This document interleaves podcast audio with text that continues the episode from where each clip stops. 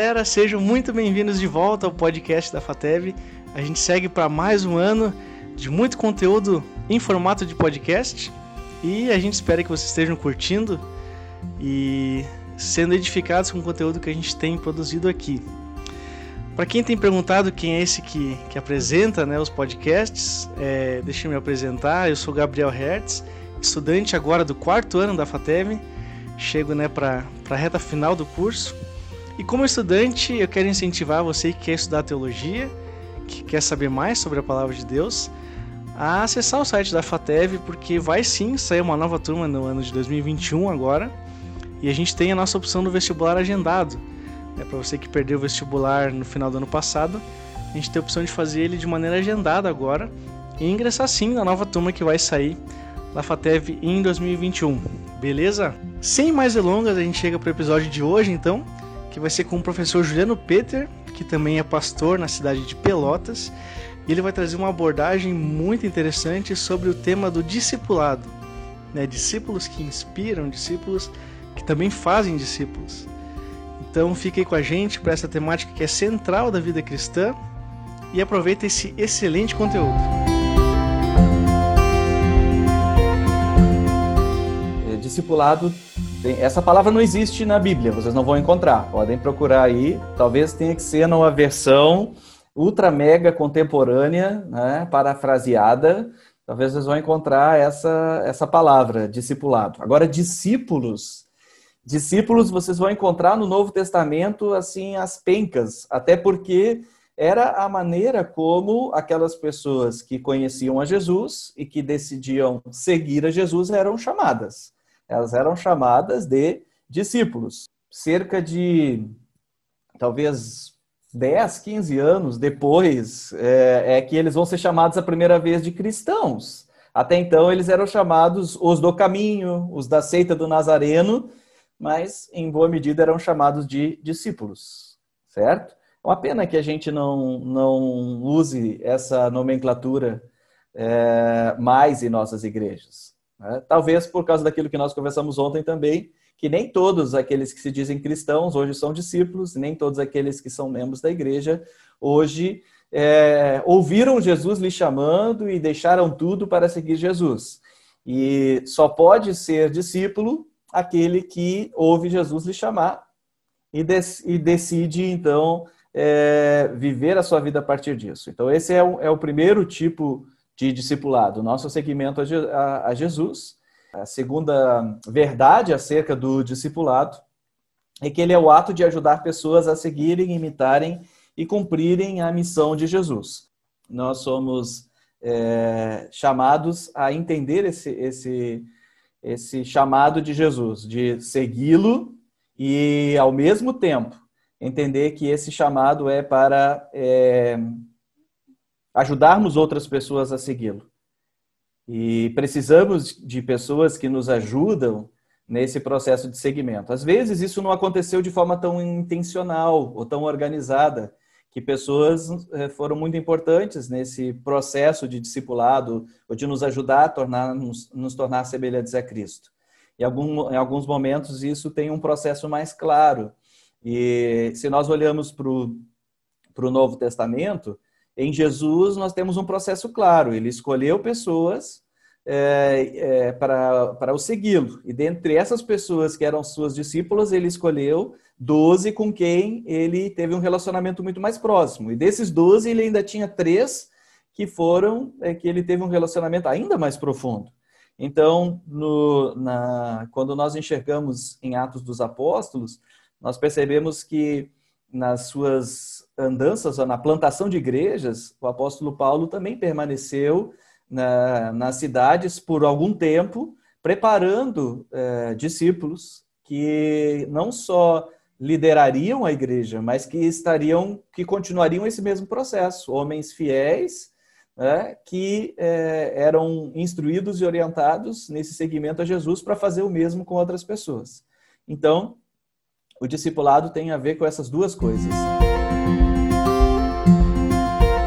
Não dá para ajudar outras pessoas se eu não sou um discípulo, certo? Eu preciso primeiro ser um discípulo para ser um discipulador.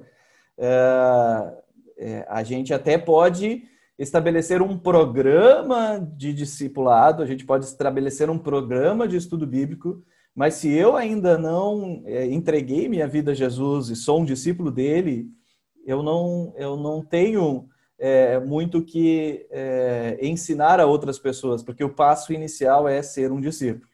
Agora, a segunda, é, a segunda questão também é verdadeira. Se eu sou um discípulo, eu preciso é, me dar conta que eu tenho uma missão, que eu tenho, que eu não sou discípulo simplesmente para porque Jesus morreu para me salvar. É, ele me ele, ele morreu para me salvar sim glória a Deus. É, maravilha saber disso. Nos promete a eternidade mas ele ele nos ele tem um propósito para a nossa vida de amar de servir mas especialmente de fazer outros discípulos. Deus decide, inclusive, apostar em mim e apostar em vocês, pessoas que de vez em quando é, esquecem. Ah, vocês talvez não. Eu, eu contei ontem para vocês que em algum momento eu acabei esquecendo qual era a função principal que eu tinha enquanto, enquanto discípulo, nem, nem ainda pensando enquanto pastor. Mas a gente corre esse grande risco de se interter com tantas coisas, tantas coisas legais, né, que a gente vê na criação de Deus e, e vê a partir, inclusive, do que os homens são capazes de fazer, que a gente corre o risco de esquecer qual é o propósito maior da nossa existência: glorificar a Deus, servi-lo e obedecê-lo. Quando eu leio Mateus 10, 25, basta seu discípulo ser como seu próprio mestre. É, eu vejo aqui as bases para o discipulado nós, no, a caminhada do discipulado é ser cada dia mais semelhante a Jesus Cristo. Na nossa essência, né? na nossa vida, mas também na nossa missão. E, e, esse, e esse é um processo que nós passamos a assumir a mesma, a mesma metodologia, ou especialmente a, a mesma missão. Jesus decidiu fazer a sua missão nesse mundo através de pessoas e decidiu investir sua vida nessas pessoas. Nesse caso, por toda a humanidade, a sua vida toda. E no caso daqueles homens, três anos da sua vida ele dedicou com grande prioridade. E assim nós também aprendemos a priorizar dentro dos nossos relacionamentos pessoas com as quais aquilo que Cristo está fazendo na minha vida vai é, ajudando na transformação delas. E aí então, Mark Dever, por exemplo, vai dizer isso no livro Discipulado. Mas o, o Robert Coleman vai dizer a mesma coisa. Uh, essa frase aqui é do Mark Dever, mas o, o Rand Pope vai falar a mesma coisa. A vida cristã é uma vida discipulada e uma vida que discipula. Certo? Nós estamos sendo discipulados por Cristo e Cristo está usando pessoas para isso. É, e esse processo pode ser mais intencional ou acidental. Está acontecendo de uma maneira mais é, orgânica ou mais processual. Ok. É, mas nós precisamos estar com, é, compreendendo também e somos chamados a não parar. Porque o que acontece é que muitas vezes a gente pensa discipulado como ajudar pessoas a se tornarem melhores, ou ajudar pessoas a se tornarem é, cristãos no sentido de frequentadores de igreja, pessoas que exerçam é, alguma influência é, no mundo é, por causa da moral. Né? É, mas especialmente pensando na igreja, boa parte é ajudar pessoas a se tornar um, um bom membro de igreja. E aí para por aí. É, no máximo, como alguém que está servindo de alguma maneira. Mas o processo de Cristo é que a nossa vida ela é, é, já não pertence a nós mesmos e, e, Jesus Cristo nos usa para que a partir de toda a nossa vida nós façamos uma transfusão de vida para outras pessoas. Então esse é um processo que não termina, nem a nosso discipulado com Cristo, nem o processo de nós estarmos discipulando outras pessoas. Quando a igreja não é feita de imitadores de Cristo, torna-se como uma civilização sem heróis, um povo que não consegue mais inspirar as novas gerações. certo? Uh, nesse sentido, religiosos podem multiplicar religiosos, uh, discípulos vão replicar discípulos. Né? Nós, nós só podemos reproduzir aquilo que, que nós temos e somos. É, já ouviram isso provavelmente outras vezes. Nós somos chamados a ovelhas que fazem ovelhas. Então, nós somos chamados a ser discípulos que inspiram as novas gerações. Em um momento, numa das comunidades que eu estava, a gente estava estudando o ETD. E aí, lá pelo livro 5, tem uma, uma. Entra essa parte de 1 Coríntios, eu não me engano, é 5 ou 4. É um dos livros mais chatinhos. Uma, a, a turma. Quem não desiste no primeiro, é, desiste lá no quarto. Quem passa do quarto do quinto vai até no final facinho. É, aí chegava essa parte aí de ser de meus imitadores como eu sou de Cristo. E nesse grupo estava praticamente todos os presbíteros daquela comunidade, e mais o líder de jovens e o líder da Oase. E aí a pergunta era, era essa: uh, se eles poderiam dizer o mesmo para outras pessoas. E aí tinha uns 12, umas 14 pessoas no grupo. Nenhuma delas falaram que poderiam dizer isso para outras pessoas. Me imitem, como Paulo disse é, para a igreja de Corinto.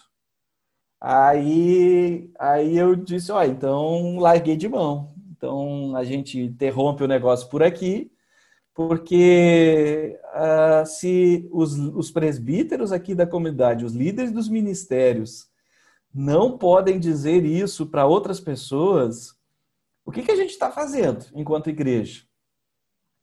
Porque às vezes a gente pensa algo também tão extraordinário que para mim é, é, imaginar assim que a gente está passando por um lugar que alguém outro já passou e sabe o caminho. Já fizeram isso com outras pessoas, né? Você está passando por um lugar e você tem que atravessar um, um córrego, um riacho, um, né, um lugar é, que você tem que escolher certo onde passar. E aí você vai na frente e diz: pode pisar aqui que está firme, eu já pisei. Pisa no mesmo passo que eu vou que você vai bem. O passo que eu der, se vocês pisarem no mesmo lugar, vocês seguem adiante. Em parte é isso. É permitir que as pessoas é, deem passos com Cristo, olhando para a maneira como nós andamos com Cristo. Ser imitadores. Nós não somos Cristo. É, mas a cada dia queremos ser mais semelhantes naquilo que a gente fala, naquilo que a gente faz e na, na, naquilo que traz sentido para a nossa existência. Então, a gente vai precisar dizer isso cada vez mais. E quando a gente não tem isso, é, a gente deixa as pessoas sem inspiração. Em muitas áreas da vida hoje, ou em muitas áreas da nossa sociedade, nós temos poucas inspirações. Né? É, um, sei lá, um grande eh, jogador de futebol que seja inspiração para outros. Você pode discordar de mim, mas nós temos eh, poucas eh, lideranças no mundo hoje que sejam de fato inspiradoras para a vida. E quem dera a gente pudesse ser como discípulos, inspiração, porque também a gente vê muitos cristãos que não são inspiração nas suas escolhas e nas suas ações, nem para os seus vizinhos né? às vezes nem para os seus próprios filhos. Então nós temos um grande desafio aí. Então, pensando nesse discipulado vertical, né, esse, esse chamado individual para seguir Jesus, nós temos alguma literatura que, que enfoca bastante nessa área do discipulado, certo? E eu não vou enfocar muito nisso aqui, mas tem indicações. John Stott, o discípulo radical, o Dietrich Bonhoeffer no Discipulado, James Houston, o Discípulo, Karl Barth, chamado Discipulado, são livros que vão trazer esse enfoque. Existem muitos outros, esse enfoque do, do, do nosso relacionamento com Cristo né? e de quanto isso precisa ser desenvolvido. Agora, Jesus disse, vocês prestem atenção, vocês, antes de ir para a guerra, tem que ver se vai dar certo. Antes de construir a torre, ver se vai dar certo.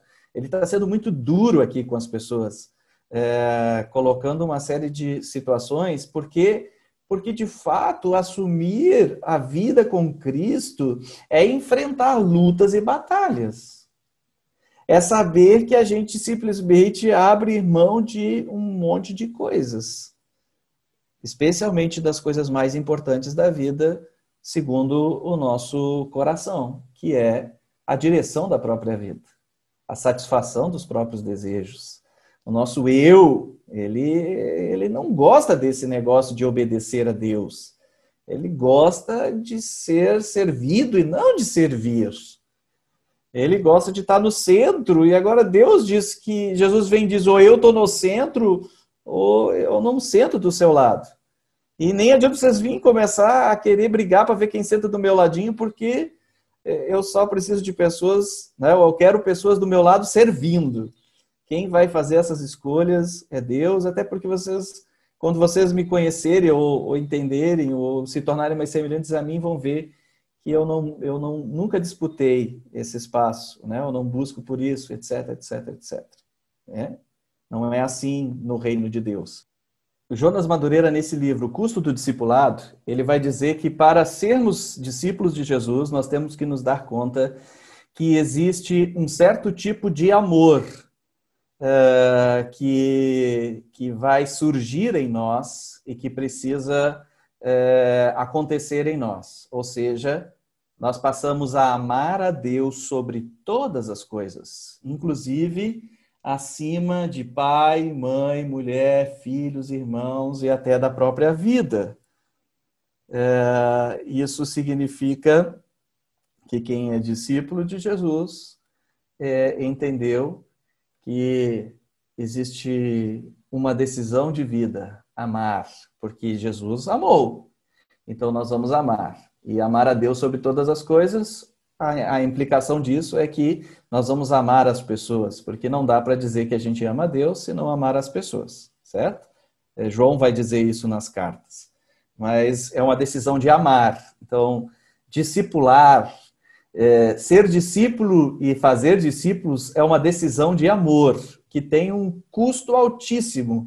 Investir em pessoas imperfeitas, investir em pessoas que talvez não vão compreender esse amor, investir em pessoas que vão falhar conosco, investir em pessoas que vão nos colocar na cruz, certo? Uh, existe um, um, o custo do discipulado envolve um certo tipo de amor e é um chamado ao sofrimento.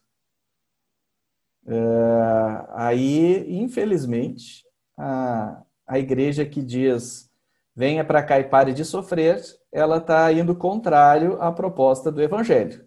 Porque nós vamos encontrar muitas e muitas vezes que, assim como Jesus sofreu, nós vamos sofrer. Porque não existe amar sem sofrer.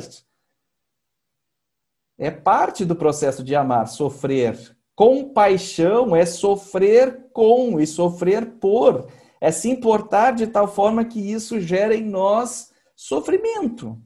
Então, não dá para ser discípulo de Jesus sem lidar e experimentar sofrimento, de rejeição. Jesus disse, assim como é, rejeitaram a mim, vão rejeitar vocês. E nem é por causa de vocês, é por causa de mim mesmo.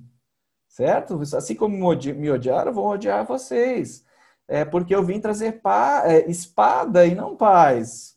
Ah, porque isso incomoda o jeito que a gente vive. Então, exige sofrimento, exige esforço, uh, exige desapego, exige renúncia. Tá aí palavras que a gente não gosta.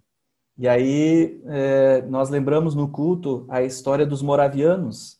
Talvez quem não conhece, procura lá no, no YouTube. Tem várias histórias bonitas desses, desse movimento de avivamento espiritual aí do século XVI e XVII.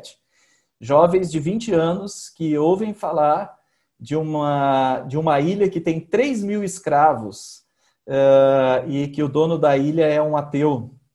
E eles decidem ir lá para evangelizar essas pessoas, mas o dono da ilha diz que lá ninguém, nenhum pastor, nenhum missionário, ninguém entra lá. E a única maneira que eles tinham para entrar lá, então, era se vendendo como escravos. E assim eles fazem. Eles é, se vendem como escravos para ganhar aquelas pessoas para Cristo naquela ilha. Era uma decisão para a vida toda. Renunciar a si mesmo, tomar a sua cruz e seguir. Ah, talvez nenhum de nós tenha que tomar uma decisão tão radical na vida quanto eles ou tenha coragem de, de tomar uma decisão tão radical. Mas todos os dias nós somos chamados a amar, a sofrer e a renunciar por causa de Cristo em favor da missão. Isso envolve agenda, isso envolve abrir nossa vida, nossa casa, ah, os nossos recursos, nosso tempo, nossos planos, enfim. Isso é ser discípulo de, é, de Jesus, certo? Esse é, é disso que eu estou falando. Quando a gente está falando de ser discípulo de Jesus, eu estou falando desse negócio que é, é um negócio para a vida toda.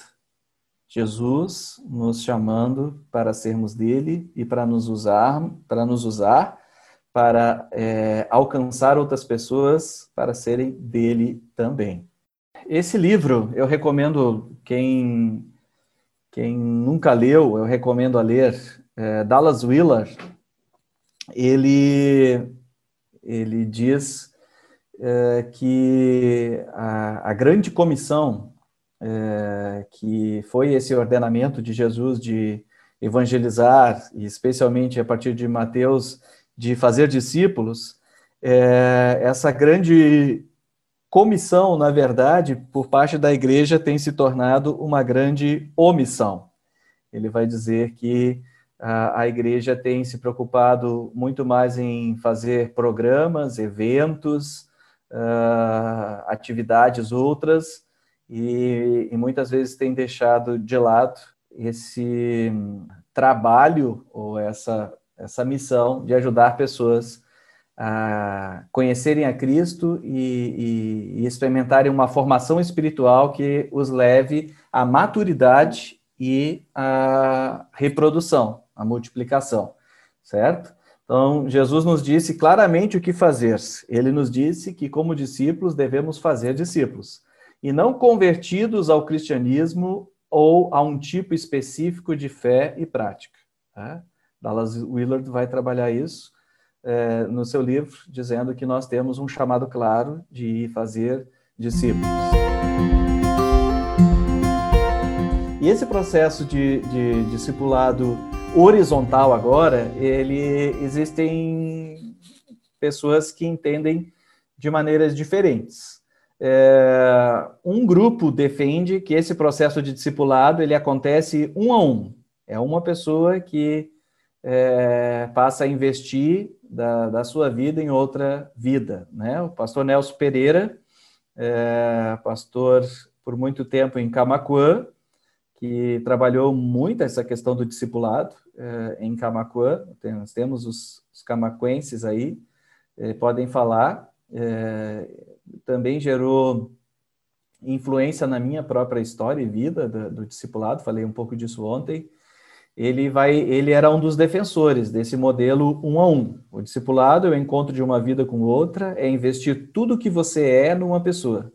Não é apenas transmitir o que se sabe, é investir da sua vida em Cristo na vida de outro, certo? Então, é um processo que vai muito além de sentar e estudar um material, mas é conviver, é estar com, é tratar de, das questões profundas, é servir junto, né? mas num exercício é, um a um, onde também faz parte o processo é, de repassar é, conteúdo, ensino. O ensino é parte, a comunhão, o ensino, o serviço, é, e eles vão dizer que esse era o modelo de Jesus, quem defende isso. Então, os navegadores né, é, são é uma organização interdenominacional ou para-eclesiástica que influenciou a evangelização no mundo inteiro. Inclusive, no, no início do movimento Encontrão, os navegadores auxiliaram um processo eh, de, de discipulado que foi acontecendo para dentro das comunidades. O pastor John Amott começou a chamar as pessoas para um compromisso claro com Cristo, né, e chamando elas a uma decisão eh, de assumir essa vida com Cristo se arrepender e, e confessar com a sua boca que Jesus era Senhor, esse processo de avivamento, né, dentro da igreja luterana, é, ele, ele é ajudado pelo, pelo, é, por essa ideia dos navegadores, do Trotman especialmente, é, do discipulado um a um. O Robert Coleman vai, vai defender isso também, no Plano Mestre de Evangelismo. E um outro clássico de, dessa, desse pensamento é o Kate Phillips, A Formação de um Discípulo. Então, é, todos eles defendem que, ah, como discípulos de Jesus, a gente precisa ter tido alguém que nos acompanhou nesse processo e nós precisamos estar acompanhando alguém nesse, nesse processo de andar com Cristo, certo? Esse é o chamado discipulado, discipulado um a um, é, que aí, dependendo do modelo, vão ter encontros semanais ou encontros quinzenais mais fixos, mas num, num modelo que é o que não é um simples cursinho, ele tem a, tem a ver com vida, né? é, é andar, é estar junto, é conviver e, e é exercitar esse processo de caminhada em conjunto. Um outro modelo né, principal, eu diria que existem três grandes modelos. Um que é esse do discipulado um a um, o outro que é o discipulado em pequenos grupos, e um terceiro que é o discipulado é, da comunidade toda, é um, um, um, outro grupo, né, um outro modelo. Então, um grande, é, um modelo que é, é, experimentado por muitas pessoas, também dentro da SLB, é, hoje já um, até um grupo significativo de pessoas tem adotado esse modelo, que é o modelo dos pequenos grupos, especialmente nesse caso aqui do Comiskey, o modelo das células. Né? Onde as pessoas, então, é, têm um grupo com, as, com o qual elas se reúnem é, semanalmente ou quinzenalmente, é, e dentro desse, desse grupo acontece o, o discipulado. Pessoas com uma caminhada maior na fé ajudam outros que estão chegando nessa caminhada a conhecer a Cristo e a se tornarem maduros para também multiplicarem na vida de outras pessoas. Então, é, os defensores desse, desse modelo de pequenos grupos, eles vão dizer, inclusive, que é, o modelo um a um estava errado, não é correto, porque seria é, não era o modelo que Jesus usou, Jesus formou um pequeno grupo de 12, é, e, e, o discipulado um a um seria muito mais um reflexo da cultura moderna, né, do individualismo e tal, é, diferente do que seria no tempo de Jesus. Então, cada qual vai, vai levantar as suas razões para dizer o modelo de Jesus era esse. O modelo de Jesus era um a um. Esses vão dizer não. O modelo de Jesus era em pequenos grupos e especialmente porque nos pequenos grupos seria a melhor maneira de praticar uns aos outros. E se vocês é, já leram aí o Novo Testamento, vão perceber que a expressão uns aos outros aparece é, quase que de página em página. Vocês vão encontrar várias vezes essa prática da vivência é, da fé, que envolve responsabilidade de uns para com os outros. Né? Existem coisas que nos são pedidas, porque nós vivemos agora é, como discípulos, então temos responsabilidade com outras pessoas e outras pessoas têm responsabilidade sobre as nossas vidas e a maneira como vivemos a nossa fé envolve a, a, a, prática de certas atividades, certo? Amar uns aos outros, é, encorajar uns aos outros, admoestar uns aos outros, enfim, é, confessar os pecados uns aos outros e, e ter uma lista enorme é, de práticas que somos chamados como cristãos. Então, é, um modelo é esse do das células, onde é, especialmente os líderes de célula, é, e aí os, os colíderes, mas as pessoas mais experimentadas, é, ou com uma caminhada maior, é, assumem aqueles que vão chegando nessa, nessa caminhada. Um outro modelo, que também é em pequenos grupos e de alguma maneira é, também é é, tem a ver com, com células é um modelo que tem se espalhado pelo Brasil e também já em, em vários lugares é, é, no mundo. É, já tem MDA, né, o modelo discipulado apostólico, onde a grande figura é esse homem aí, o Abe Uber, é, já tem igreja dele no Chile, no Japão, em, em todo, em todo o Brasil. Então, a, a proposta é que essas células é, multiplicadoras, elas, elas são, é, elas multiplicam-se a partir do discipulado. O centro de tudo é um discípulo que está fazendo outro discípulo e cada um tem o desafio de ganhar pessoas para Cristo, consolidar essas pessoas é, no, no sentido de elas tomarem uma posição com Cristo, né, é, ganharem elas é, para si, para o grupo, consolidar elas no seu chamado, edificar, ajudar elas a, a amadurecer e aí treinar e equipar elas para fazer o mesmo com outras pessoas. E esse é um processo tão. É, as pessoas assumem esse, essa coisa do, do MDA de uma maneira tão intensa, esse vínculo que elas têm umas com as outras, eles, eles trabalham a ideia de, do discipulado como uma proteção, a, a ideia dessa paternidade espiritual que eles têm, eles plantam igrejas uh, a partir desses grupos de discipulado. De repente, um grupo desses decide mudar de uma cidade para outra. E o, o líder, né, o discípulo maior dessa célula, uh, leva com ele essa turma. E assim, por exemplo, o Abe Uber plantou igreja eh, em Fortaleza, tem uma igreja enorme lá em Santarém, onde começa a história, e depois eles se mudam com 70 famílias, se eu não me engano, para Fortaleza e começam a igreja lá. E aí, no tempo que a gente morava lá no Juazeiro do Norte, dessas pessoas que tinham ido para Fortaleza, umas 20 famílias se mudaram para Juazeiro do Norte para começar a igreja. Daquelas famílias lá de Fortaleza, não sei, umas 40 depois mudaram para Recife para começar a igreja, a partir dessa, dessa vinculação, essa coisa de discípulos e discipuladores num vínculo é, estreito. Então, na visão do MDA, cada cristão deve estar sendo e fazendo discípulos, participar de uma célula, abraçar a visão da igreja local, buscar a, a unidade da igreja mundial e colocar em primeiro lugar o reino de Deus. Essa é a visão do MDA. Um outro modelo de discipulado em pequenos grupos é um modelo que tem sido abraçado pelas igrejas batistas. Algumas igrejas batistas têm abraçado o modelo MDA. Mas, uh, à medida que isso foi se espalhando, uh, uh, houve um movimento de dentro da Convenção Batista para formar um modelo mais próprio. Então, são chamados pequenos grupos multiplicadores. E dentro desses pequenos grupos multiplicadores existe o relacionamento discipulador.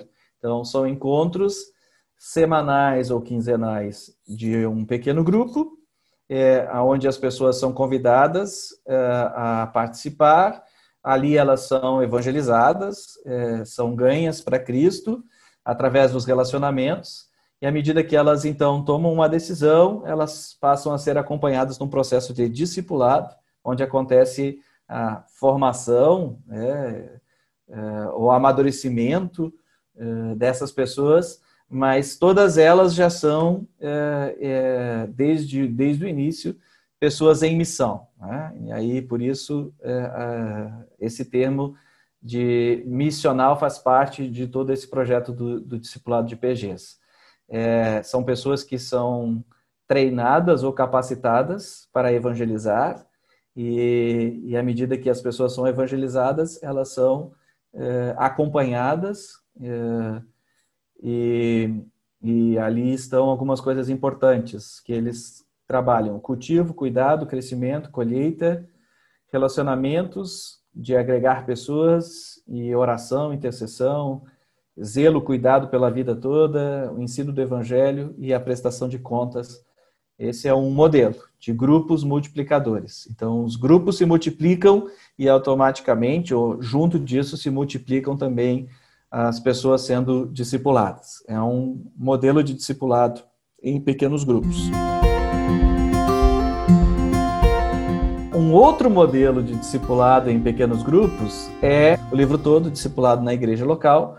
O Rand Pope é, defende também é, que o, o discipulado é, precisa, que a igreja precisa ter intencionalidade na formação dos discípulos.